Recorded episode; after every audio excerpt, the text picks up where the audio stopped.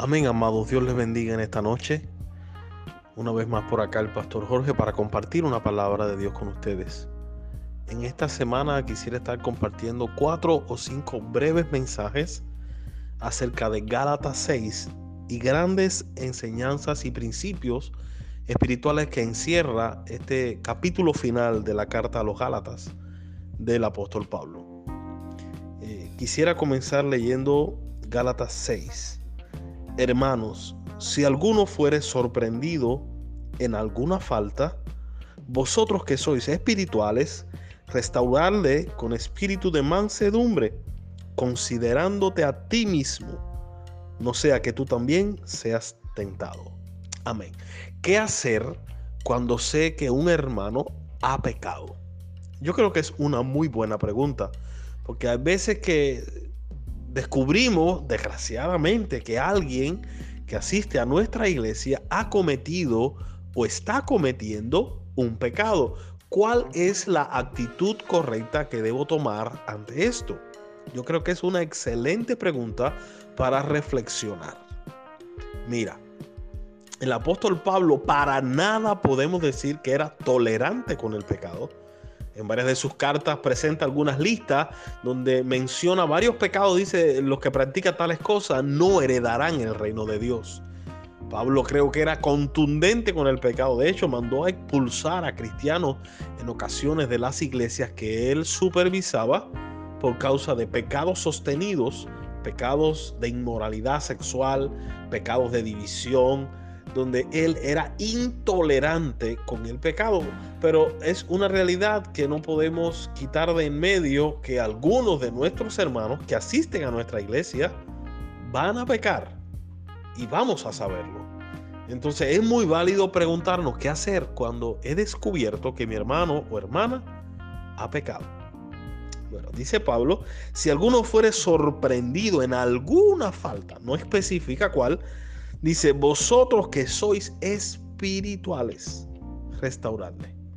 Mira, lo curioso de esto es que los más espirituales muchas veces, porque se creen espirituales, son los menos tolerantes con aquel que ha fallado. Lo curioso es que Pablo llama al espiritual a restaurar al pecador.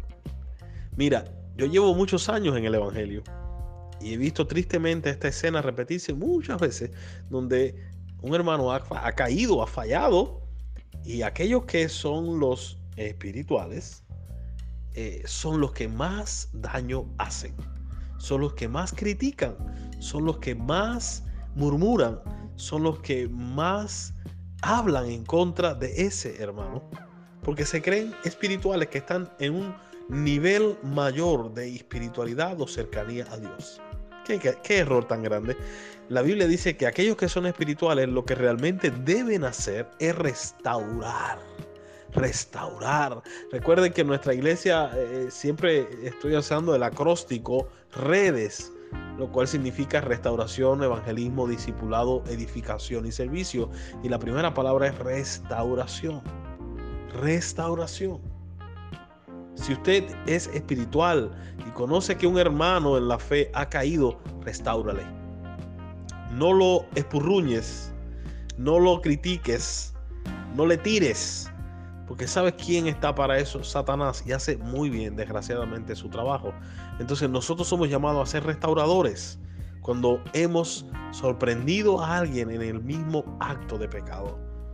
Y alguien más hizo eso. Claro, nuestro Señor Jesús, menos tolerante todavía con el pecado.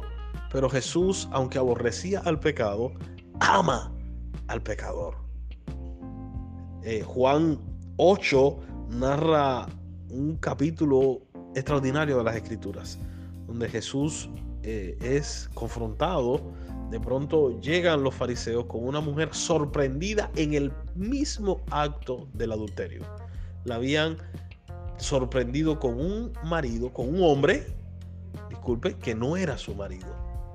En el judaísmo eso era punible, era castigable con la muerte. Y le dicen a Jesús y lo hicieron para, para sorprenderle, mira, esta mujer ha sido sorprendida en el mismo auto del adulterio.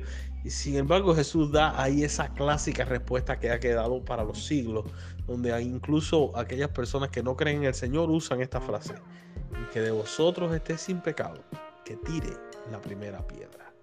Y dice que fueron arrojando las piedras yéndose. Lo curioso es que si fueron arrojándolas es que ya tenían las piedras en la mano. Ya estaban listos para asesinar a aquella mujer, hombres tan pecadores como ella.